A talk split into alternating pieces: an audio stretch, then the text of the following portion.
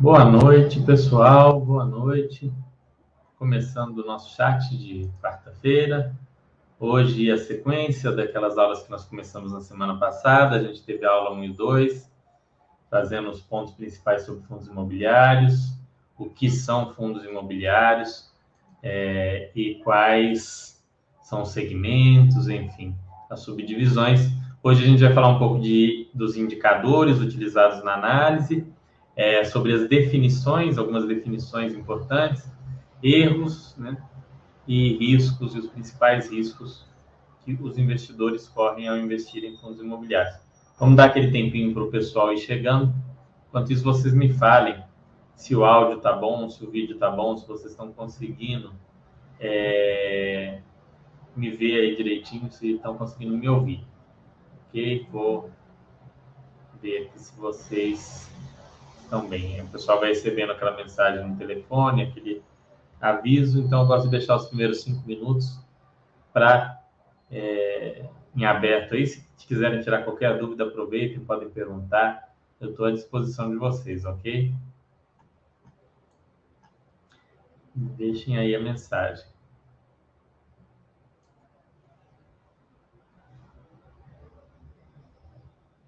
O áudio tá bom, o vídeo tá bom, como é que tá?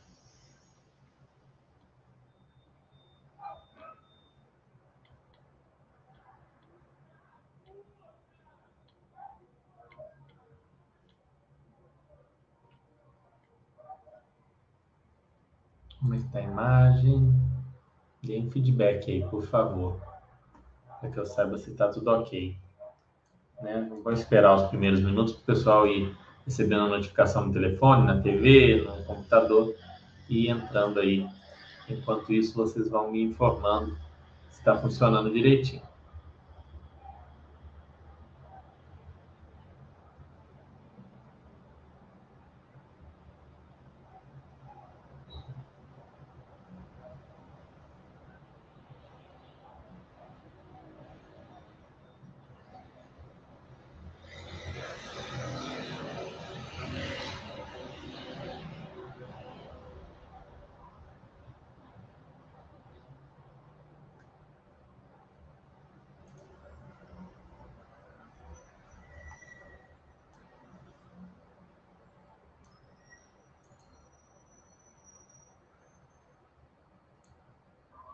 Lá, pessoal. Deem um feedback aí.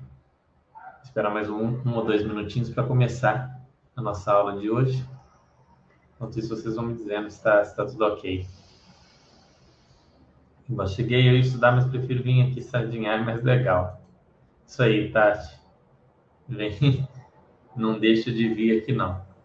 Vem aí, se vocês tiverem de dúvidas, aproveitem para tirar, para a gente né, ir desenvolvendo a gente vai fazer essa terceira aula. A de hoje, eu acho. A, a, a, da semana passada com a de hoje é o essencial que o investidor precisa saber para investir em fundos imobiliários. Se você dominar, se a pessoa dominar bem o que eu falei na semana passada e o que eu vou falar hoje, ela já não vai cair nos principais problemas, nas principais armadilhas e nos principais erros. Com isso, dificilmente vai é, ter perdas patrimoniais aí com, com fundos imobiliários, perdas patrimoniais definitivas, enfim. É, se a pessoa prestar bastante atenção naquilo que a gente disser hoje, ela, ela vai ficar bem. Vou esperar só mais um minutinho. O pessoal aí chegando.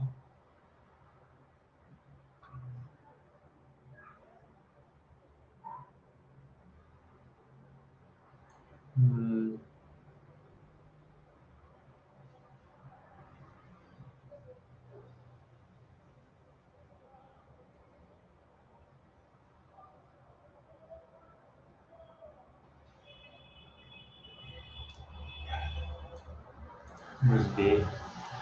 Bom, vamos lá. Vou, vou começar aqui, vou compartilhar a apresentação com vocês para a gente falar mesmo sobre os fundos imobiliários. Vamos ver aqui. Hum.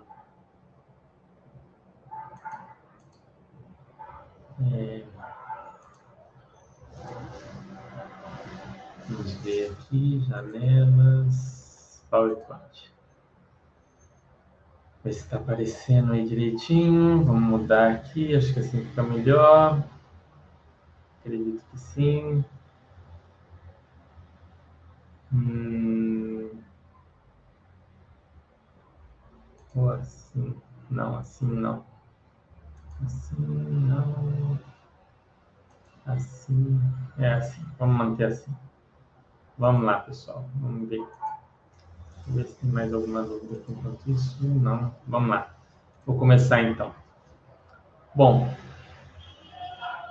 para quem não me conhece, é, antes de tudo me apresentar, eu sou Fernando, analista de valores imobiliários CNPI e moderador aqui da Baster.com.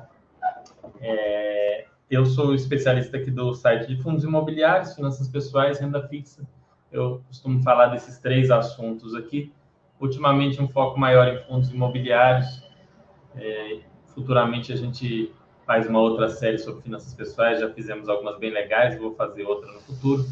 Mas, no momento, a gente tem trazido mais conteúdo de fundo imobiliário. Vai ter conteúdos também de renda fixa, vai ter conteúdo de finanças pessoais, ok?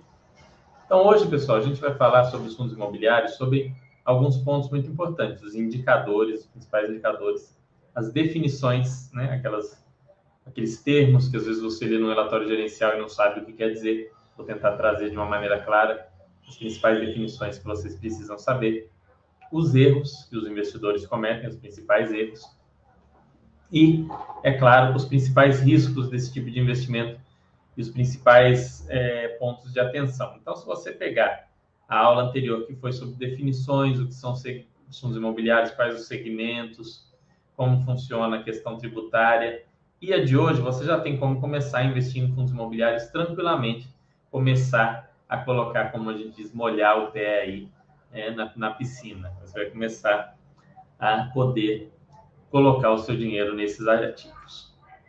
Vamos começar, pessoal, falando dos principais indicadores e de algumas definições importantes. Primeira coisa é a definição de vacância e ocupação. Vacância, pessoal, é a área vaga de um imóvel, quando a gente fala de vacância física, ou é o valor que deixa de ser recebido em razão de um imóvel não estar locado ou estar locado com uma carência para o recebimento do aluguel. Então, quando a gente fala em vacância física, é, por exemplo, um imóvel de mil metros quadrados, né, um, prédio de mil metros, que tem 900 metros alugados, 100 metros vagos. Então, ele tem 10% de vacância física.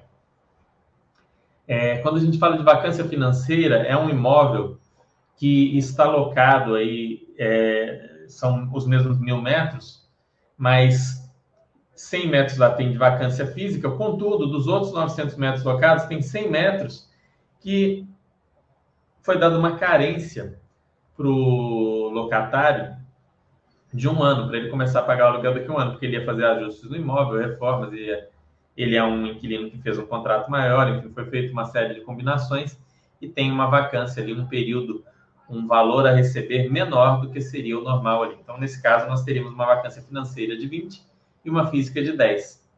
Ok? Isso aí varia de fundo para fundo. A ocupação é o oposto, né? É vacância menos um, assim como a vacância é ocupação é, é um menos ocupação. É, a ocupação trata daquilo que está efetivamente ocupado. Então, naquele primeiro exemplo de um imóvel de mil metros com 100 metros vagos, a ocupação seria 90% e a vacância 10%. Quando a gente fala de entrega, pessoal, entrega são imóveis que estão sendo construídos, que estão prontos, que estão, são entregues mesmo, né? O nome entrega não, não, não é uma definição muito complicada de entender. Então, o fundo é um fundo de desenvolvimento, estava ali construindo cinco imóveis, entregou um, fez uma entrega de 20% daquilo que deveria entregar. A devolução, a devolução é quando o, o inquilino sai do imóvel. Então, assim, é, tem lá um, uma ocupação de, de 90%, de 900 metros. E aí uma laje de 100 metros foi devolvida, devolveu 10%, teve uma devolução de 10%. Outro conceito muito importante é a absorção bruta e líquida. Isso aí as pessoas às vezes fazem confusão. O que é absorção bruta e líquida? Absorção bruta é quantos imóveis foram locados naquele local, cidade, região, é, naquele naquela, naquele estado ou dentro daquele fundo. mas normalmente trata de cidades, por exemplo, em São Paulo, falar na região da Faria Lima houve uma absorção bruta de X metros quadrados e uma líquida de Y metros. A bruta é o total de imóveis que foram locados ali no período. E a alíquota é o total de imóveis que foram locados menos o total de imóveis que foram devolvidos. Então, eu aluguei um imóvel de mil metros, mas teve um cidadão que devolveu um de 500. A absorção bruta foi mil, a absorção líquida foi 500, que é os mil que eu aluguei, menos os 500 do outro que foram devolvidos. Os fundos costumam trazer essas, essas informações é, sobre, sobre as regiões em que eles têm imóveis. A gente vê isso naqueles relatórios trimestrais e anuais do HGRE. A gente vê nos, nos, é, nos relatórios da RED, né, do, do HLOG e, outros fundos da RED. Então, essa é uma informação muito importante para entender como está a situação do mercado, porque às vezes você acha que o seu fundo está indo mal, mas ele está indo bem em relação ao mercado, ou você acha que ele está indo bem, mas não está indo tão bem assim. É bom você conseguir entender essa questão das absorções. É... E aí depois vem a inadimplência. A inadimplência é um ponto óbvio, né? Infelizmente, né? Tinha que ter colocado a carinha do seu Madruga aqui. Inadimplência, no caso de um fundo de tijolo, de um fundo de imóveis, nada mais é do que o inquilino que não paga o aluguel, que está com aluguéis em atraso. Isso é muito comum, acontece bastante. É, em fundos de shopping, por exemplo, no mês de janeiro costuma ter bastante inadimplência, é um mês que é, os aluguéis, é, o, o, os lojistas têm menos é, menos fluxo de pessoas, enquanto dezembro tem um fluxo grande, enfim, tem períodos de inadimplência nos shoppings. Outros fundos também passam por isso. Recentemente a gente viu o VILG com a Tokstok, ficou inadimplente, depois pagou. Então é algo comum nos fundos imobiliários, não é algo para você se assustar. Não pode ficar muito grande, muito absurda a inadimplência. No caso da vacância, por exemplo, quando a vacância está abaixo de 10%, ela é muito pró-proprietário dos imóveis, ou seja, o fundo consegue repassar a inflação, consegue reajustar os aluguéis, dependendo da localização e da qualidade dos imóveis, até reajustar acima da inflação. Quando a vacância está alta, a vacância está em 15%, 20%, a vacância está muito pró-inquilino. Então, o inquilino tem mais poder de negociação, ele consegue colocar aluguéis mais baratos, ele consegue é, essas carências para pagamento. Então, esses é são pontos importantes de você entender na hora de investir. Outro ponto importante é o duration, né, o prazo médio. Quando fala em duration, normalmente a gente está falando dos fundos de CRI, que é aquela média ponderada do vencimento pelo valor do CRI. Então ele fala assim, ó, a gente tem CRIs que em média dão IPCA mais 8 pela marcação ao mercado, é, com vencimento para daqui cinco anos. Então, em tese, você pode esperar algo próximo a IPCA mais 8 pelos próximos cinco anos, se a carteira do fundo se manter sem maiores alterações, sem grandes giros, sem grandes alterações. Então, ao longo dos próximos cinco anos, aquele portfólio deve te trazer aproximadamente IPCA mais 8, ok? Isso é o duration ali, o prazo médio. Da mesma forma, nós temos o WALT, que trata do prazo médio dos contratos é, de locação. Como assim prazo médio ponderado pela Receita? Vamos supor que eu tenha um contrato de. É, vamos pegar o mesmo imóvel de mil metros. 900 metros, a gente tem um contrato lá é, de 10 anos. E todos, é, todo o prédio está alugado pelo mesmo valor por metro quadrado. 900 metros, estão lá um aluguel de 10 anos. Os outros 100 metros têm um aluguel de 20 anos. Então a média é 15? Não. Porque aqueles 20 anos tem um, um, um peso de 10%. E os outros 10 anos têm um peso de 90%. Então, o prazo médio vai ser de 11 anos nesse caso. Tá? É 90% vezes 10 e 10% vezes 20. Então, você vai ter ali um prazo médio total do fundo de 11 anos. Preço sobre valor patrimonial. Bom, vamos lá preço sobre valor patrimonial é essencial em fundos de fundos ou FOFs, né, e em fundos de CRI, fundos de CRI, fundos de títulos e valores imobiliários em geral. Tem aqueles híbridos que tem uma, um, um pedaço FOF, um pedaço TVM. É, esses fundos todos, pessoal, você não deve comprar com grande ágio sobre o preço sobre valor patrimonial. Se você comprar ele nesses preços, tem uma chance razoável de você ter perdas financeiras, principalmente FOF. FOF você tem que ter um desconto razoável para que justifique a compra dele. Né? Você vai analisar o portfólio do FOF, ver que o, se o portfólio é bom, se são fundos interessantes. E esses fundos têm que estar sendo vendidos muito mais barato do que diretamente na bolsa, senão você vai lá e compra diretamente na bolsa, ainda mais hoje em dia que não se cobra corretagem, o custo de transação tende a zero. Então você vai olhar e comprar um FOF apenas com desconto significativo no, PV, no PVPA. O fundo de CRI não necessariamente precisa ter um desconto, mas não é interessante você comprar com ágio, você pagar mais caro do que o valor dos ativos. Aconteceu muito isso naqueles fundos high yield, na época que eles estavam pagando um yield muito alto, de 15%, 16%, o pessoal pagando ágio sobre fundos com risco muito grande, sem entender o risco. Então, o PVPA é esse indicador de risco em FOFs e em fundos de CRI. No fundo de tijolo, PVPA não é um indicador tão interessante, tá? É, não, não é tão útil para você fazer a análise. Neles, o dividend yield comparado à NTNB é algo mais interessante quando você normaliza esses rendimentos. Ou o FFO yield, né, que é um outro indicador que eu não coloquei aqui, que é o Funds from Operations do, do, do fundo, é, dividido pelo preço. Esse valor você vai querer ter um retorno um pouco acima, pelo menos, da NTNB. Então, dá para utilizar esses indicadores. Taxa interna de retorno é aquele retorno total que você tem sobre investimento, considerando a compra lá atrás, as saídas de dinheiro que teve ao longo do tempo e as entradas que teve, seja na forma de rendimentos ou com a venda dos imóveis. Isso é muito importante em fundos de desenvolvimento. Você nunca compra um fundo de desenvolvimento com uma tira esperada abaixo da Selic, abaixo de IPCA mais 6. Você nunca vai comprar com uma, uma tira esperada abaixo disso. De preferência, você vai querer uma TIR bem maior do que essa para aceitar comprar um fundo de desenvolvimento.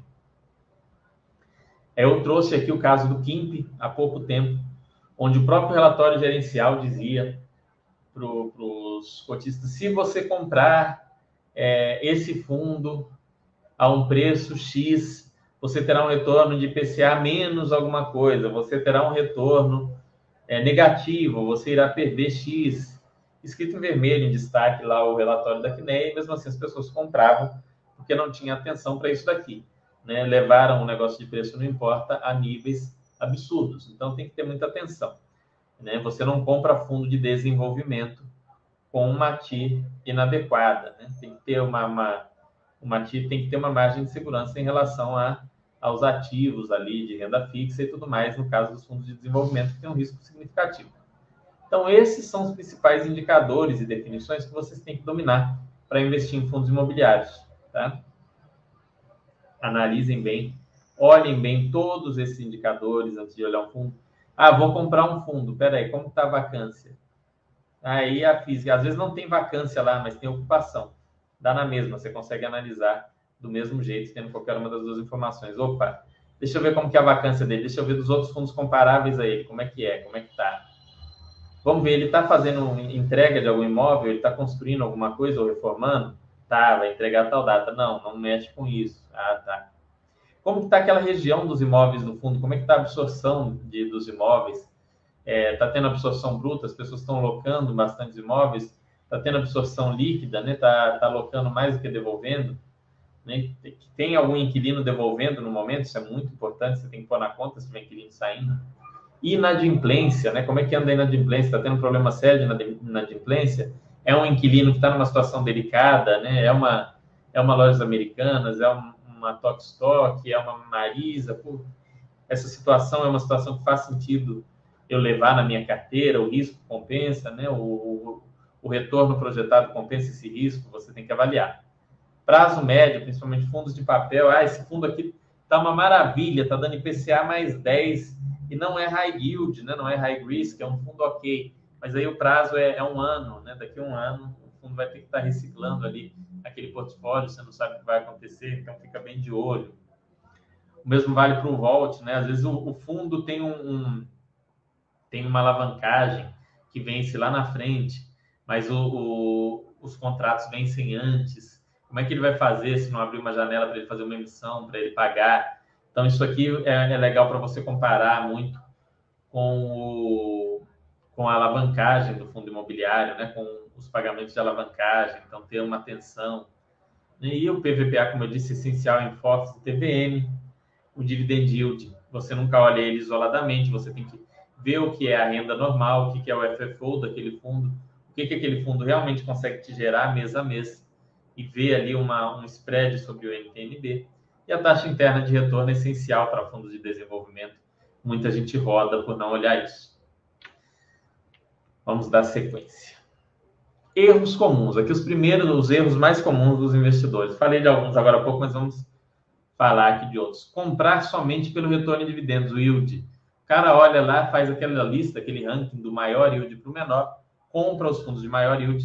Normalmente, maior yield, é, os fundos de maior yield, eles estão na seguinte situação, eles estão com um rendimento que não é sustentável, um rendimento que é, é que é, como é que fala, não recorrente, ou eles estão passando por um problema sério, que que pode ser um problema com alavancagem ou com outra coisa, ou esse fundo vai ter uma redução daquele rendimento que era sustentável até esse mês, mas já foi anunciada uma redução e você talvez não tenha prestado atenção. Muita gente se lascou com isso aqui comprando XPCM, né, numa época em que ele estava dando 1,1, 1,2% ao mês de, de rendimento. Por quê? Porque a Petrobras tinha anunciado a saída. Né? Com a Petrobras anunciando a saída, ela antecipou alguns aluguéis, o, o, rendimento aumentou e ao mesmo tempo a cota caiu, porque os, os, investidores mais atentos sabiam que aquele imóvel ia virar um elefante branco. A cota caiu, o rendimento subiu, muita gente se, se emocionou com aquilo, resolveu comprar e se lascou. Então, olhar só o retorno em dividendos yield é um erro absurdo em fundos imobiliários. Não que não possa olhar isso, mas não pode olhar somente isso. No caso dos fundos imobiliários, pessoal, nas ações a gente vê muito lá lucro, é, fluxo de caixa operacional, fluxo de caixa é, livre para o acionista. No fundo imobiliário, tudo isso se mistura, tá? Tudo isso se mistura na forma do resultado, que normalmente é todo distribuído na forma de rendimento. Então, é uma coisa só, é um número só. Se você souber olhar esse número de maneira correta, você não se lasca. Mas se você simplesmente olhar ali o rendimento em relação ao preço atual do fundo, você vai se lascar você tem que olhar principalmente qual que é o rendimento recorrente e qual que é o rendimento projetado para a situação atual do fundo de vacância, é, entrada e saída de inquilinos, preço de metro quadrado na região, você consegue chegar ali numa receita projetada, em despesas projetadas e encontrar o valor que o fundo vai poder é, te entregar na forma de rendimentos. Outro erro, não saber qual a estratégia ou objetivo do fundo, não sabe nem o que, que o fundo vai fazer. Tem gente que investe em fundo imobiliário, pessoal, sem saber se é um fundo de fundo, se é um fundo de CRI, se é um fundo que investe em áreas corporativas, se é um fundo de shopping. Ele olha o yield, olha qualquer outra coisa e compra ali o PVPA e compra sem entender os imóveis que o fundo investe. Nunca faça isso. Pelo amor de Deus, você não deve investir sem entender é, no que o fundo investe. Você tem que saber o que o fundo faz você precisa entender o que o fundo faz. Né? É muito importante você entender o que, que ele faz, qual que é a estratégia dele, se é comprar shopping center, se é comprar lajes corporativas, se é se alavancar ou não se alavancar, se é comprar CRIs de alto risco ou de baixo risco, né? o que, que o fundo quer? Se ele quer comprar ativos CRIs atrelados ao IPCA, ao IGPM ou ao CDI, ou então um pouco de cada, você tem que saber o que, que o fundo pretende fazer. Isso daqui você vai encontrar tanto no regulamento do fundo quanto no relatório gerencial. Se você vê no relatório gerencial e não tiver muito claro, abre o regulamento, dá uma lida também. Eu acho sempre bom, na primeira vez que você vai investir em um fundo, dar uma lida no regulamento. Outro erro aqui, ó, que hum, é, é ligado ao de cima, é não ler os relatórios gerenciais antes de comprar. Antes de comprar um fundo, pessoal, leiam pelo menos os 10 últimos relatórios gerenciais, 12 últimos. Hoje aqui na Basta.com eu faço para vocês um resumo dos pontos principais dos relatórios gerenciais. Então você pega e lê esses resumos que eu fiz do último um ano do fundo que você quer e lê por completo o último relatório gerencial. Se você fizer isso de maneira atenta, você já não vai cair nas principais armadilhas. Quando tem algum problema muito sério, eu costumo indicar, mas pode passar despercebido por mim. Por isso é importante que você leia principalmente o último relatório, com muita atenção. Mas eu ponho ali se é um fundo que tem muita vacância, se é um fundo que tem muita alavancagem, eu costumo citar ali em algum dos relatórios, às vezes em mais de um, você consegue encontrar essa informação. Então, leia os relatórios gerenciais, tá? Outro erro. Vendeu o fundo porque caiu o rendimento. Ah, caiu o rendimento, eu vou vender. Pelo amor de Deus. Ou então, só porque subiu, vai comprar. Ou então vai vender porque subiu o preço do fundo. Isso é uma coisa maluca, né? Igual eu falei, você tem que entender qual que é o rendimento normal do fundo. No ano passado, nós tivemos três meses de deflação. Deflação no Brasil é um fenômeno raríssimo que acontece, é, é, é, quase como um eclipse. Então, de vez em quando, por fatores macroeconômicos, acontece a deflação. E o rendimento daqueles fundos atrelados ao IPCA caiu muito. E eu falei, quando eu vi que, quando teve a deflação, eu falei, ah, não vai cair o preço dos fundos, porque o povo não é tão burro, estúpido assim, de vender simplesmente, porque vai cair aqui durante dois, três meses, a inflação depois vai voltar ao normal, pelo menos na casa de 5 a 6%, o pessoal não vai ficar maluco e vender a preço de banana. Pois venderam a preço de banana ao fundo. Venderam os fundos desesperados, os fundos despencaram, KNIP, é, VRTA, outros fundos atrelados ao IPCA e caíram mais até. Abriu ali para quem queria montar uma posição nesses fundos um momento muito maluco, porque não fazia sentido, mas as pessoas em desespero sem um bom entendimento do que estavam fazendo, venderam esses fundos. E aí, quem estava atento, né, quem sabia que ali não tinha problema nenhum, comprou mais barato. Então, não, não se desespere com a variação do rendimento. Tente entender o porquê. Entenda os motivos na variação do rendimento. Entende? Entenda a perenidade daqueles rendimentos. O que é um rendimento normal daquele fundo? Ah, Fernando, mas nesse mês ele vendeu um imóvel, distribuiu bem mais. Pô, você sabe que não vai ficar tendo lucro vendendo imóvel o tempo inteiro. Isso não existe ficar tendo lucro com venda de imóvel, atrás de lucro com venda de imóvel o tempo inteiro. Você sabe que aquilo é um não recorrente. Outra situação, é, o fundo teve ali uma despesa extraordinária com um inquilino que saiu, que ele precisou ajustar um, um imóvel, ou teve uma despesa com um, uma ação na justiça que foi resolvida, ou alguma coisa assim que não vai ter mais aquela despesa. Então, aquela renda menor, ou nesse caso aqui da deflação, aquele rendimento menor não é o que você vai esperar do fundo, o que se espera é um rendimento maior. Então, entenda é, o, que aquele fundo realmente pode te pagar, tá? Porque o rendimento perene dele, que é praticamente o FFO, é o, o, é o que você pode esperar de resultado daquele fundo no longo prazo. É o que ele vai te retornar no longo prazo, é esse, esse rendimento perene. Tá? Outro erro muito comum, não diversificar cidadão não diversifica, ele tem pouquíssimos fundos. Ele compra ali cinco fundos, quatro fundos, seis fundos, né? ele compra uma micharia de fundos, é, às vezes do mesmo segmento.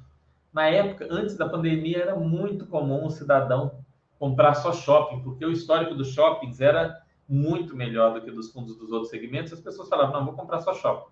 E tinha aquela carteira enorme de shoppings e veio a pandemia. Às vezes aquele cidadão usava já aquela renda para se manter, a renda foi a zero. Teve que vender no fundo, fundo de shopping, para comprar um, um, outro fundo ou para gastar o dinheiro, o que foi péssimo, né? Se ele tivesse uma carteira equilibrada, talvez ele pudesse até aproveitar e ter comprado mais ali. Então, não diversificar, ter pouquíssimos fundos. O cara tem um fundo de shopping é, e três de, de CRI, não, não tá bom. Existem estudos, estudos acadêmicos, hoje já no Brasil, com fundos imobiliários, mostrando que é ideal ter pelo menos 12 fundos imobiliários, o menos correlacionados possível. Então, você pode ter dois de lajes com estratégias de lajes diferentes. Você vai ter dois de logística com estratégias logísticas diferentes. Você vai ter ali dois de, de títulos de valores imobiliários com estratégias diferentes, dois FOFs diferentes. Você vai ter ali, por exemplo, é, dois fundos de é, dois fundos de renda urbana, né, de varejo diferentes, e aí você vai montando, você vai ter um ali educacional, você vai ter ali um, um fundo residencial, então você começa a ter é, é, fundos com estratégias distintas dentro do seu portfólio, o que vai é, te permitir ter ali um, um rendimento mais perene, né? Quando um fundo der problema, como são fundos pouco correlacionados, não vai dar problema nos outros, e também um risco bem menor. E esse risco esse nível de diversificação, né, o chamado risco diversificável, ao minimizá-lo, você não diminui o seu retorno, tá? Quando você diminui o risco diversificável, você não diminui o seu retorno. Então é muito legal você diversificar, tendo fundos bons, fundos sólidos e fundos que tenham estratégias diferentes. Ter, é, aí entra na parte da diversificação também ter FIIs de apenas um único segmento. É o que eu falei com vocês, acontecia muito antes com fundos de shopping. Um, por um período recente também aconteceu bastante com fundos de logística. E por incrível que pareça, lá no início da indústria, quando muitos de vocês ainda não investiam em 2010, 2011 para 2012, é, que foi quando os fundos imobiliários começaram a ganhar mais fama, mais tração, o pessoal concentrava muito em lajes corporativas. Então, assim, é, parem de ficar pulando de galho em galho, montem um portfólio que tem ali o fundo bacana, sólido de lajes, fundo sólido de shoppings, fundo sólido de logística, o fundo sólido de CRI com estratégia de IPCA, fundo sólido de CRI com estratégia de é, CDI e de CDI ou Selic, enfim, vai dar, vai dar um resultado mais interessante para vocês. Outro erro muito comum: a pessoa pega e compara fundos imobiliários de segmentos, mandatos, estratégias diferentes. Então, o cara está comparando ali o fundo de logística com o fundo de shopping, com o fundo de CRI, com o FOF. Não dá para fazer esse tipo de comparação, pessoal. Não dá para comparar. Principalmente fundo de CRI com fundo de tijolo são coisas totalmente diferentes. Na hora de você comparar os fundos, você tem que pegar fundos comparáveis. Eu fiz um, um chat aqui que está tá gravado, está salvo aqui na área do site de chats, que é o estudo dos fundos de shopping. Eu só peguei fundos de shopping, comparei os dados, os principais dados que a gente usa para analisar fundos de shopping. A gente comparou um com o outro, viu qual que era melhor, viu qual que tinha, um histórico melhor, qual que estava numa situação de menor vacância, maior vacância, qual que estava muito alavancado, pouco alavancado, nada alavancado, qual e a gente deu uma olhada geral ali e conseguiu ver muita coisa legal. Então, isso é que você deve fazer. Ah, eu quero montar minha carteira, Fernando. Eu vou pegar dois fundos de laje. Então, você pega os fundos multi de laje todos, você vai pegar lá JSRE, PVBI, o BROF, é, BRCR, RCRB, é, RECT, vai pegar lá vários e vai comparar, vai olhar um, um dado de um, de outro, de outro, e nisso você vai selecionar ali dois com estratégias diferentes ou três com estratégias diferentes. O mesmo vale para os fundos de papel, para os fundos de, de logística e demais fundos. Você não vai pegar e comparar o fundo de logística com o fundo de lajes corporativas. Né? Você está comparando ah, o, o, fundo de, de, logística que tem um, um galpão aqui em Contagem, Minas Gerais, com o fundo de lajes que tem uma laje na Faria Lima lá em São Paulo. E aí você vai dizer, não, mas o, o galpão aqui está rendendo mais. É óbvio, né? O risco é maior. Tem que saber fazer análise, não é comparar laranja com banana, pelo amor de Deus. Então, esses pontos, esses erros são muito comuns. Se você não cometer esses erros, você não vai se explodir com fundos imobiliários, tá? Um outro erro que não está aqui é comprar fundo com prazo determinado sem perceber que é fundo com prazo determinado. Então, tenha muita atenção para ver se o fundo que você está comprando não é um fundo com prazo determinado, um fundo que vai acabar em algum momento. Se for, você tem que fazer aquela análise da tira aqui que a gente falou, ver se faz sentido, para talvez comprar, mas você tem que saber que lá no final você vai receber tudo de volta. Não é um fundo para levar para o longo prazo. Tanto os fundos de prazo quanto os FOFs não são fundos para você simplesmente carregar. Né? Os FOFs, é, em alguns momentos, quando eles começam a ter muito ganho de capital, os preços deles normalmente fogem da, do, muito do racional e faz sentido você sair deles. Da mesma forma, quando o mercado despenca, como estava nos, nos, últimos meses, o FOF chega num preço tão baixo que perde o racional também, que faz sentido você comprar, ainda que você não goste de FOF. Ah, mas tem duas taxas.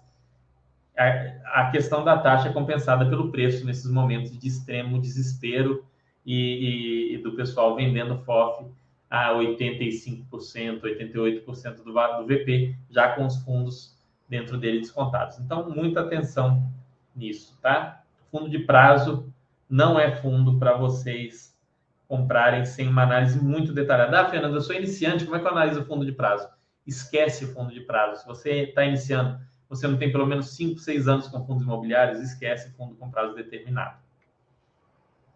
Riscos, né? Aqui falando dos riscos, aqueles tradicionais riscos que estão lá no site de todos os gestores, está lá no site da CVM, mas que a gente precisa saber, precisa ter isso de cor. Primeiro é o risco de mercado, os preços variam para cima e para baixo. Esse risco é um risco que envolve todo o seu portfólio.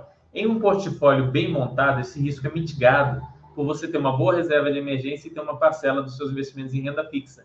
Então, quando, se você precisar de dinheiro de uma hora para outra, você não vai precisar vender o fundo imobiliário se o seu portfólio for bem montado. Se não for bem montado, é, você vai sim precisar vender de uma hora para outra e aí esse risco de mercado vai ser grande para você. Mas por isso é importante ter renda fixa, por isso é importante ter reserva de emergência, por isso é importante saber montar um portfólio e não simplesmente escolher um ativo como fundo imobiliário, escolher um ativo como ações e colocar todo o seu dinheiro lá. Liquidez, outro ponto muito importante. Facilidade de comprar e vender. Nem todos os fundos têm muita liquidez. Hoje no mercado a gente tem muitos fundos com uma liquidez muito alta.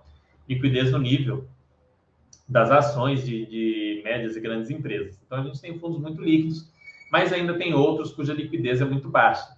Então tem que ter muita atenção para a liquidez é, na hora de comprar um fundo, principalmente se for um fundo muito pequeno, porque se você precisar vender, você pode ter dificuldade em, em razão da baixa liquidez. Então, é um ponto de atenção.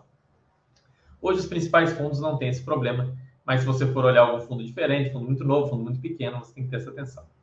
Crédito, né? É, atenção em relação a isso, inadimplências no CRIs ou aluguel do inquilino. São coisas que acontecem, tá? Uma simples inadimplência, um aluguel que deixa de ser pago, ou um CRI que, que eventualmente aconteça um problema de calote, não faz por si só o fundo ruim. O caso clássico é o do MXRF, que é o fundo mais popular da Bolsa, não me perguntem por quê. Ele é o fundo mais popular, o que tem mais cotistas, e ele teve uma situação de um CRI que não foi pago, e o, o devedor deu o imóvel em pagamento para ele, deu o imóvel lá em Santos. Só que até hoje o fundo não conseguiu dar uma destinação para esse imóvel, que não foi vendido, não está alugado, está lá parado. É, mas não é culpa do, no, no, caso do devedor. O devedor deu o imóvel em pagamento, deu tudo certo no funcionamento do CRI, houve uma inadimplência, acionou-se a garantia, a garantia foi executada, mas depois não conseguiu fazer nada com essa garantia. Então, é, esse é um ponto de atenção, como que é, e, e deu muito certo nesse caso, mas é um ponto de muita atenção na hora de investir. Recentemente a gente está vendo investidores sem atenção nisso, tomando na tarraqueta aí, né? A gente está vendo o pessoal que comprou aqueles fundos com teses um pouco mais arriscadas, um pouco mais malucas, colocou muito dinheiro neles e agora fica aí se lamentando, sem entender. Queria o bônus de correr mais risco, mas não queria o ônus que é a, o acontecimento do risco, né? Risco é isso, pode dar uma coisa errada e deu, e de vez em quando vai dar alguma coisa errada quando você vai atrás de mais risco. Então você tem que saber dosar muito bem o risco. É, regulação, né? É, o pessoal vive falando, ah, nossa, vão tributar o rendimento do fundo imobiliário, esse é um risco. Tá? Hoje não há indicação de que isso vai acontecer, mas pode acontecer, é um risco. E é um risco ao qual os investidores têm que ter atenção, assim como os demais riscos né? É, de regulação. O, o, o regulador pode estabelecer outras normas, seja de distribuição desses rendimentos, seja de tributação, enfim, você tem que ter essa atenção não é que tem que ficar lendo uh, o Diário Oficial da União para ver as leis que são editadas, não é isso. Mas você tem que ter atenção quando sai alguma coisa, porque o mercado, né, os investidores em geral, costumam ter um overreact, costumam ter uma, uma reação desproporcional às coisas que acontecem. Se você é alguém que entende que isso faz parte do jogo, você não vai ter uma reação desproporcional, você não vai sair vendendo desesperado em pânico, nem comprar as coisas sem entender o que está acontecendo. Você vai conseguir tomar decisões racionais, tomar várias decisões racionais é o que vai fazer de você um bom investidor ao longo do tempo. Né? Se você não toma diversas decisões racionais, se você pega e é, só toma decisões igual um maluco, você vai se dar mal.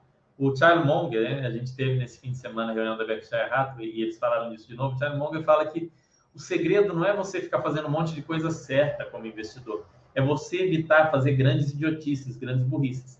E eu, assim, eu assino embaixo disso daí. Inclusive, acho que eu aprendi isso em parte com ele. Mas a grande questão é você não cometer erros graves, não fazer grandes burradas. Então, você tem que ter muita atenção para não cometer erros graves. É, outro risco, risco sistêmico, né? situações que estão além do seu controle, situações como o fechamento dos shoppings que ocorreu, é, uma explosão de um imóvel, já aconteceu em um fundo imobiliário, mas o fundo tinha tinha seguro, o seguro cobriu tudo, cobriu a reconstrução do imóvel, cobriu os aluguéis que não recebeu no período. Foi um teste fantástico no, no mercado de fundos imobiliários nesse caso. Ninguém morreu, nem se machucou, então deu tudo certo. Então, é entender os diversos riscos, o risco específico do imóvel, o risco sistêmico de fechar todos os imóveis daquele segmento, mudar alguma coisa grande na economia, o risco da regulação. Você tem que entender para você não ter reações malucas quando alguma coisa acontecer, porque vão acontecer coisas, vai acontecer. Vai acontecer esse ano? Não sei. Vai acontecer esse mês? Não sei. Pode acontecer só daqui 10 anos, daqui 5 anos, daqui 8 anos, assim como pode acontecer daqui um ano, daqui seis meses, a gente não sabe. A gente não sabe quando vai acontecer, a gente só sabe que vai acontecer. Risco específico, isso aqui é muito importante. Qual o risco específico?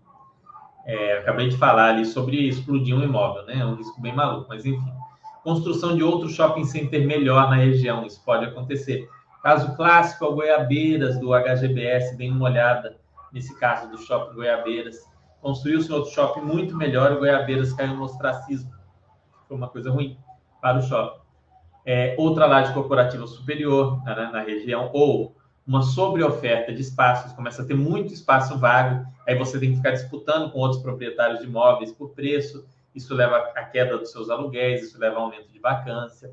Então, esse é um risco específico de alguns imóveis, de algumas regiões. Decadência da região, XP Macaé, né? Saiu a Petrobras ali, ficou uma situação muito difícil de alugar aquele imóvel daquela qualidade naquele local. Outras regiões também a gente está vendo isso no Rio de Janeiro, né? Muito acontecer. Flight quality, né? Uma, uma, uma região não está boa, o mercado está em, tá em, em, em crise. A primeira coisa que o pessoal faz é sair daquela região pior para ir para uma melhor, que na melhor está tendo muito imóvel vago ele consegue negociar um preço acessível. O flight to quality é muito, é, é, é, muito recorrente nesses períodos de crise, como que a gente está vendo ainda, né? Tá, e, e viu recentemente no mercado imobiliário. Ativos de crédito com alto risco, a gente acabou de falar, isso aí tem o, o case recente, né? Que, que a gente inclusive falou na semana retrasada, né? A gente trouxe um relatório que um, que um gestor trouxe falando comparando os fundos de, de high grade com os high yield, mostrando que os high grade historicamente têm trazido retorno igual ou até superior, enfim, nem sempre compensa ir atrás do maior risco. As pessoas têm uma visão muito equivocada, que é o seguinte, ah, não, é risco e retorno. Então, se ocorrer um risco maior, eu vou ter um retorno maior, olha que bacana. Não, isso é mentira. É risco versus retorno esperado, mas aquele retorno, quanto maior o risco, maior a chance dele não acontecer. Então você tem que analisar o risco e o retorno separadamente. Tá? Não é só tomar o máximo de risco possível, igual um maluco achando que vai ter o maior retorno possível, porque não é assim que funciona a vida. Garantias difíceis de executar. Isso é comum, né? É, isso pode acontecer nesses casos de ativo de crédito com alto risco. No caso, a gente falou do MXRF, executou facilmente, então veja que a garantia era boa, era, conseguiu fazer dar, dar certo, foi um exemplo bom. Então, isso é um tipo de garantia. Fundos com prazo determinado, outro problema muito sério, eu falei isso antes. Fundo com prazo determinado, você tem que calcular, tira ali, você tem que avaliar, ver se naquele preço faz sentido. Fundo com prazo determinado, preço e prazo são tudo, é o tempo que ele vai levar para terminar e o quanto de dinheiro ele vai te devolver ao longo desse tempo, para ver se faz sentido. Ele tem que te trazer um retorno significativamente acima dos outros fundos, porque ele tem um risco maior, que é o risco da obra, o risco da construção, o risco do embarque, o risco legal, o risco de tentar ali o habit se não sair, enfim. Então você tem que buscar nos fundos comprados determinado um retorno maior. Outro erro, confundir direito de subscrição com fundo imobiliário. Você está lá com direito de subscrição no, no seu fundo, ou seja, você pode subscrever. Um exemplo agora, por exemplo, TRXF e a LZR, Alzirão e o TRXF, que é o fundo de supermercados, os dois estão com subscrição aberta. Aí você vai lá e compra direito de subscrição de outro cotista achando que você está comprando cota. Não faça isso, pelo amor de Deus. Uma coisa é uma coisa, outra coisa é outra coisa. Direito de subscrição e cota são coisas distintas. Tá? E tem outros erros aí, outras coisas específicas que acontecem é, que nem me vieram à cabeça, mas a gente pode até pensar. Ponham aí se vocês lembrarem de alguma coisa, deixem a dúvida. Onde você vai encontrar, então, mandato, segmento, tipo de gestão, se o fundo tem prazo determinado ou não? No regulamento, tá? Um outro documento que você pode ler é o relatório gerencial, mas no regulamento você necessariamente acha tudo isso. Então, olha o regulamento e olha, com certeza, antes de investir, relatório gerencial. Olha essas duas coisas. Relatório gerencial, o gestor explica a situação do fundo, tem o objetivo do fundo, né? mas com certeza vai ter no regulamento, mas normalmente tem no relatório gerencial. Tem a estratégia ali do fundo, mais detalhada. Né? E os FOFs, por exemplo, o relatório de FOF, pessoal, é muito legal. De vez em quando vocês vão ver no relatório do FOF é, o racional por trás de um investimento que o gestor está fazendo em um determinado fundo imobiliário. Serve para te ajudar a entender para como você deve pensar na hora de comprar um fundo imobiliário. Então é muito legal você entender a estratégia e o racional de alocação do fundo. Quais são os ativos do fundo? Vai estar no relatório gerencial. O retorno histórico do fundo.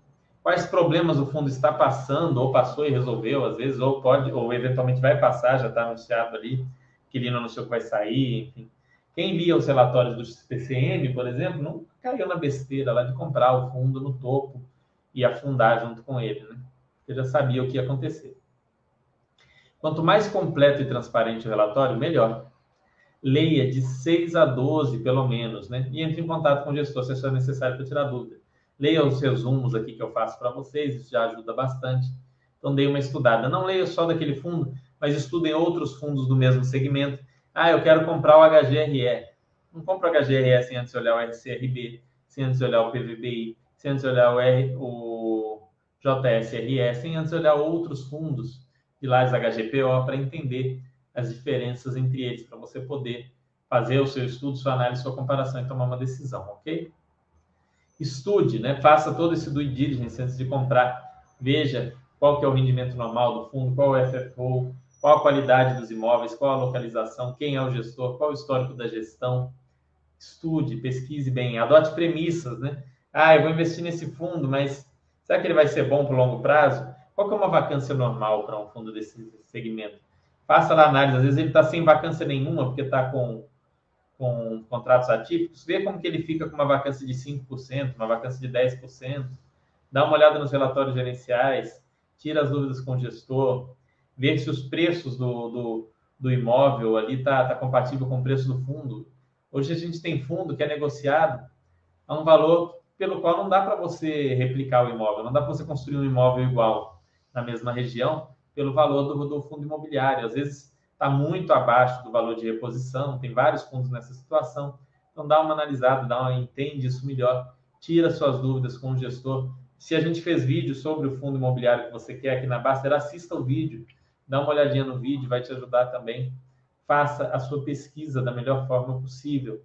A gente vai trazer aqui no, no final desse, dessa série análise de alguns fundos para vocês entenderem. Mas é, é legal vocês terem isso daí em mente. Como começar? Não ter dívidas, né? Primeira coisa, não tenha dívidas. Tenha uma reserva de emergência, né? Então, você já pagou todas as suas dívidas, montou uma reserva de emergência ali, 6 a 12 vezes as suas despesas mensais. Legal. Não tem nenhuma dívida, montei a reserva de emergência. Tem que abrir uma conta em uma corretora de valores ou no, na corretora ligada ao seu banco. Itaú Corretora, BB Corretora, Caixa Seguradora, Caixa Corretora, Bradesco, Ágora, enfim. Você tem que abrir lá a conta para você poder investir. A maioria hoje nem cobra corretagem para fundo imobiliário, nem sei se alguma cobra, para ser honesto. Deve ter alguma que cobra, mas é, eu sei que a maioria não cobra. Estudar os fundos, né? Comece por fundos maiores, fundos com vários imóveis e vários inquilinos, mais de cinco imóveis e mais de cinco inquilinos com liquidez, né, que estejam ali dentro do IFIX, de preferência já vai ter uma boa liquidez. Leia os 12 últimos relatórios gerenciais né, no mural da Basta.com. Começa pequeno, compra uma cota só, uma cota de 100 reais, uma cota de 50 reais, uma cota de, de, de 200 reais, já está bom.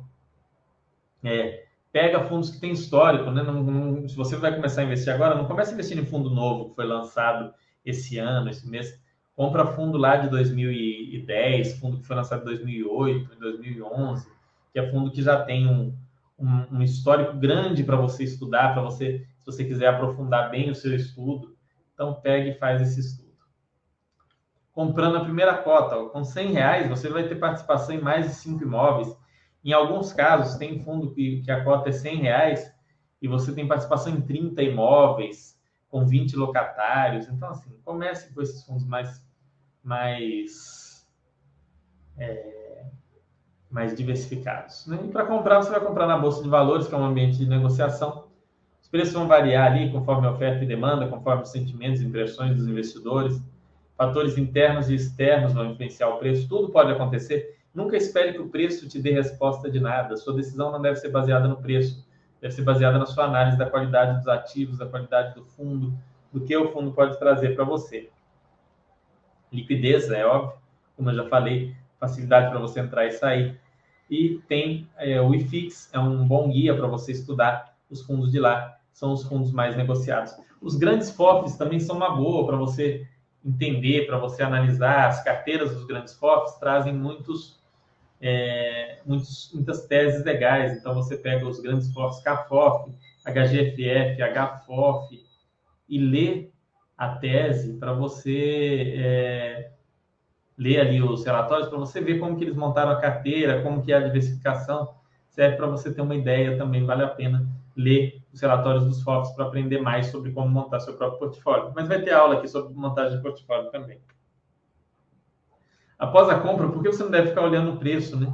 Tem essa tese aqui do... Tem essa tese, não. Tem esse dado do, do Nassim, do Nassim Nicolás Taleb, sobre o pessoal que fica olhando o preço das ações. Se você olhar a cada minuto, praticamente metade do tempo vai estar em alta e metade em queda. Se olhar todos os dias, 54% do tempo em alta e 46% em queda. Uma vez por semana, 59% em alta, 41% em queda. Todo trimestre, 67% em alta e 33% em queda. Se olhar apenas uma vez por ano, 93% do tempo vai estar em alta. Então, não tem porque você ficar olhando o preço dos fundos, sendo que você não vai, naquele momento, nem vender, nem comprar. Tá? Não tem por que ficar ali acompanhando o preço e tal, isso só vai te causar estresse.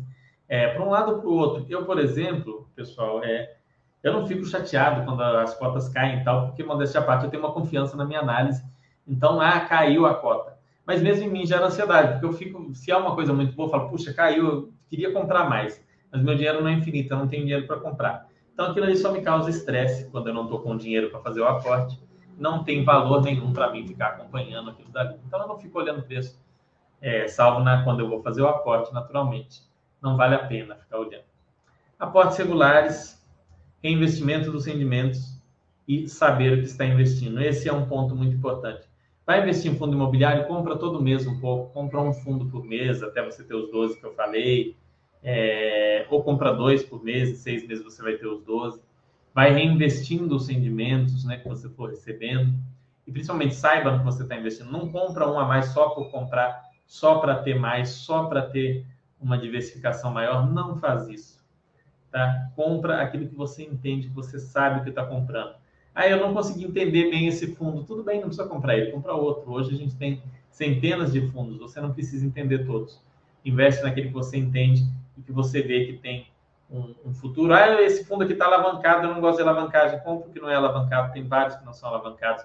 Tem fundo de laje que não é alavancado, tem fundo de shopping que não é alavancado, tem fundo de papel que não, não tem alavancagem nenhuma, alguns têm alguma. É, tem fundo de logística sem alavancagem. Então, assim, você não é obrigado a investir em nada, mas quando for investir, investe em algo que faça sentido para você. É claro, né? Novamente, outra dica que é a mesma: diversifique conscientemente. Diversifique, tenha 12 fundos ou mais, mas compre aquilo que você entende, aquilo que faz sentido. Não saia comprando qualquer porcaria.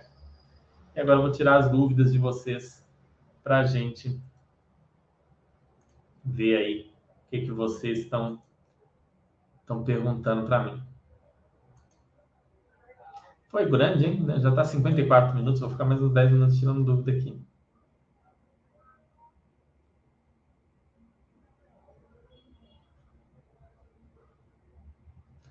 O lado negro se a gente faz tempo que ir para a luz. No começo tinha muito FII com RMG, só que quando ela acabava. É verdade a volta dos que não foram. Boa falar isso. Fundos com RMG, hoje é raro um fundo. Às vezes o fundo tem RMG em um dos imóveis e tal, e aí já não afeta muito a pessoa. É uma RMG mais inteligente também. Mas era muito comum. O que, que era RMG, pessoal? Era renda mínima garantida. Então, o fundo, ele estava lá o imóvel vago, mas o, o na, no ato da compra fazia um acordo com o vendedor do seguinte, olha, eu vou comprar seu imóvel, mas você vai me pagar um valor todo mês, como se eu estivesse alugando esse imóvel durante um ano, enquanto o imóvel está vago para eu ir procurando inquilino, porque eu, os investidores precificam muito os fundos imobiliários em função do rendimento. Então fazia-se esse acordo. Só que às vezes o imóvel era ruim, passava um ano, dois e não conseguia alugar, porque continuava vago. Então o cara comprou lá porque viu o rendimento lá de um real por cota, um real, um real, um real, bacana. De repente acabava a RMG, a renda ia para 10 centavos ou para zero, às vezes, algumas vezes, né? 20 centavos. E aí se desesperava, a, a cota do fundo despencava, o sujeito vendia sem entender o que estava fazendo. Então a RMG era uma armadilha bem bem peculiar ali. Eu, eu já contei dos meus erros. Quando eu comecei a investir em fundo imobiliário, eu comprei um com RMG sem prestar atenção nisso. Era um fundo bom, pelo menos, mas é, isso é um ponto importante. Dá uma olhadinha se não tem RMG. Já vai falar quais as melhores gestoras. Isso é, isso é muito subjetivo, né, Janauer? Eu não tenho como te dizer aqui. Tem um ranking aqui da Baster, é, serve mais ou menos como guia mas é, você olha os históricos das gestoras, não é sardinha se você olhar as melhores gestoras, não. Você vê gestoras que têm um bom track record, ou seja, que os fundos dela têm pouco rolo, rodam bem, têm um histórico de bom retorno, tem boa gestão, os rendimentos são mais estáveis ou, ou crescentes. É... Enfim, você analisar a, a, as gestoras é um ponto importante da análise do fundo imobiliário, sim, tá? O milho também sempre alerta sobre o risco de ancoragem, colocar muito dinheiro de uma vez. Sim, a ancoragem é um ponto muito, muito problemático, né? Eu falei dela aqui, que é quando você compra e, e ancoragem, pessoal, é quando você o, o, caso clássico de ancoragem é aquele cara que fala assim: ah, tá acima do meu PM, não vou comprar ou então está abaixo do meu PM, deve estar tá barato. Seu PM não, não interessa para nada. Seu preço médio interessa a receita. Na verdade, interessa o seu preço de aquisição, que é o, o preço que origina o preço médio. Então, você se ancorar ali, você ficar com aquele preço na cabeça, como se aquele preço tivesse algum sentido ou quisesse dizer alguma coisa, é errado. Não siga na ancoragem. Fuja desse viés da ancoragem. Porque um fundo que hoje é barato a 100 reais, daqui três anos, com uma taxa de juros diferente, com uma vacância diferente, com um, um preço de aluguel diferente, ele pode estar caro a 100 reais, sendo que hoje é barato, pode estar mais barato ainda a 100 reais, ou pode estar na mesma condição. Você não tem como saber isso só olhando o preço que você pagou. O preço que você pagou não quer dizer nada. Muito cuidado com a coragem. Né? Outro caso forte de ancoragem, né? Aconteceu também no XP Macaé. O pessoal olha e fala assim: não, esse fundo aqui custava 100 reais. Ele está 70. É claro que está barato. Se ele custava 100 está 70, é barato. Ou seja, a pessoa presume, se custava 100 está 70, ela presume automaticamente que o 100 é o correto, que o 70 está errado e que ela vai chegar do 100 para o ela vai do 70 para o 100. Isso não faz nenhum sentido sem você fazer uma análise detalhada para entender aquilo. Muito provavelmente você vai começar a fazer besteira se seguir com esse tipo de pensamento. Então você tem que ter essa atenção de avaliar, opa, peraí, comprei esse fundo aqui por 100, ele está 70, mas por que ele está 70? Ah, vai sair um inquilino aqui. Uai, esse inquilino representa 5% da receita, então o pessoal está comendo barro. Esse 70 não faz sentido, esse tipo de coisa acontece em fundo imobiliário. Ou então você olha aqui e fala assim, não, peraí, comprei aqui por 100, ele está 130. E normalmente, quando sobe, ninguém nem questiona, né? Todo mundo, ah, subiu porque eu sou um gênio, invisto bem, escolhi o melhor. A pessoa fica em paz. Mas você tem que se questionar também. Peraí, por que, né, subiu? Né? Eu, eu analisei ali. E aí você vai olhar dentro da sua análise. Opa, peraí, esse fundo subiu? Mas não, subiu porque ele tinha um grande imóvel que Vago alugou, é um contrato longo, contrato atípico, que fez uma reforma, fez isso, fez aquilo. Agora o fundo vai ter uma receita maior, é, para por anos e anos e anos, estar tá numa situação melhor. Então, bacana. Tem que entender o que está acontecendo. Os pequenos movimentos de mercado não querem dizer nada, né? Toda vez que o fundo subir 2, 3%, cair 2, 3%, você fica, o que, que aconteceu? O que, que, foi? O que, que aconteceu? Né? Aí você fica louco, você não serve para investir em renda variável se você seguir esse caminho. Então, você tem que entender o que aconteceu com o ativo. Né? É, e a variação de preço pode ser podem ser motivos ligados ao ativo ou pode não ser. Então, às vezes você olha assim, opa, peraí, Não aconteceu nada com o fundo imobiliário, mas caiu 20%. Por quê? Pode ser por mil coisas. Declaração de político na, na, na, na televisão. É, um fundo que investe em ativos similares está passando por um problema sério. E aí o mercado foi lá e puniu todo mundo que investe naquele tipo de ativo. A gente está vendo isso recentemente com fundos de CRI. É, enfim, coisas nada a ver. E você, se você não faz uma análise séria do fundo que você está investindo, você vai na onda, né? Ah, caiu, deve ter um problema que eu não estou vendo, vou vender. Ah, subiu, meu Deus do céu, esse negócio deve ser mil maravilhas, vou encher o carrinho. Ah, não sei o que, você começa a fazer um monte de besteira. Então, a sua decisão deve ser independente do preço. Preço é um negócio que você olha por último ali na hora de comprar ou não. Não é o ponto central de, de, da análise de um investidor de longo prazo. Preço é o ponto central para quem faz trade, para quem é investidor, é, especulador, né? Para quem é aquele especulador de curto prazo ou trader, que é o nome mais chique, né? O nome é especulador, não tem nada de errado nem de pejorativo. É um cara que fica ali nos movimentos dos preços. Ele quer que alguém compra mais caro que ele ou que alguém venda mais barato que ele para ele ter aquele ganho de diferença. Você não. Você quer bons ativos num preço racional, né? É claro, você não vai pegar ali é, um fundo imobiliário num preço totalmente irracional você vai comprar. Fundo imobiliário fica muito irracional, então é o que eu falei, por exemplo, dos fundos com prazo determinado. Se você compra errado, você tem prejuízo, você tem que estar dando uma olhadinha. Então é isso. Tenham essa atenção. Evitem né, fundos de prazo determinado se vocês são novos e, e as coisas vão dar certo. Né? Façam a análise direitinho.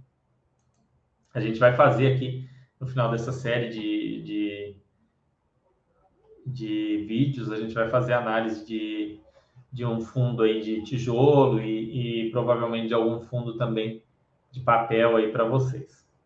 Então é isso, pessoal. Mais alguma dúvida? Deixem aí, mais algum retorno, alguma dúvida? Qual que é a dúvida de vocês? Deixem aí a dúvida. Não tem dúvidas mais? Bom, então é isso, vou encerrando. Espero que tenham gostado, que tenham aprendido alguma coisa, tenha ajudado vocês a entenderem melhor os fundos imobiliários, entender melhor os riscos, entender melhor como analisar esses ativos. E na semana que vem a gente está de volta com mais um episódio dessa série. Vão ser cinco episódios, provavelmente. E, e mas a, a, partir de hoje, eu acho que se vocês aprenderam o que eu falei hoje, o que eu falei na última aula, vocês já estão aptos a começar a investir em fundos imobiliários, pelo menos a começar a tentar analisar, né? Não adianta ficar só vendo aqui, hein, pessoal? Ah, eu vejo o vídeo lá do Fernando e não abre um relatório gerencial para ler ou um, um, regulamento de fundo imobiliário. Nunca vai aprender nada. Se não ler relatório gerencial e não ler regulamento, esquece. Não adianta ficar vendo vídeo no YouTube, nem meu, nem de influencer, nem de outros analistas. Tem que ler o relatório gerencial, tem que dar uma olhada ali é, no regulamento, tem que procurar entender os fundos, aí você vai começar a investir de maneira consciente, ok? Deixa eu ver aqui, abraço, obrigado de nada, pessoal, um grande abraço e uma ótima semana.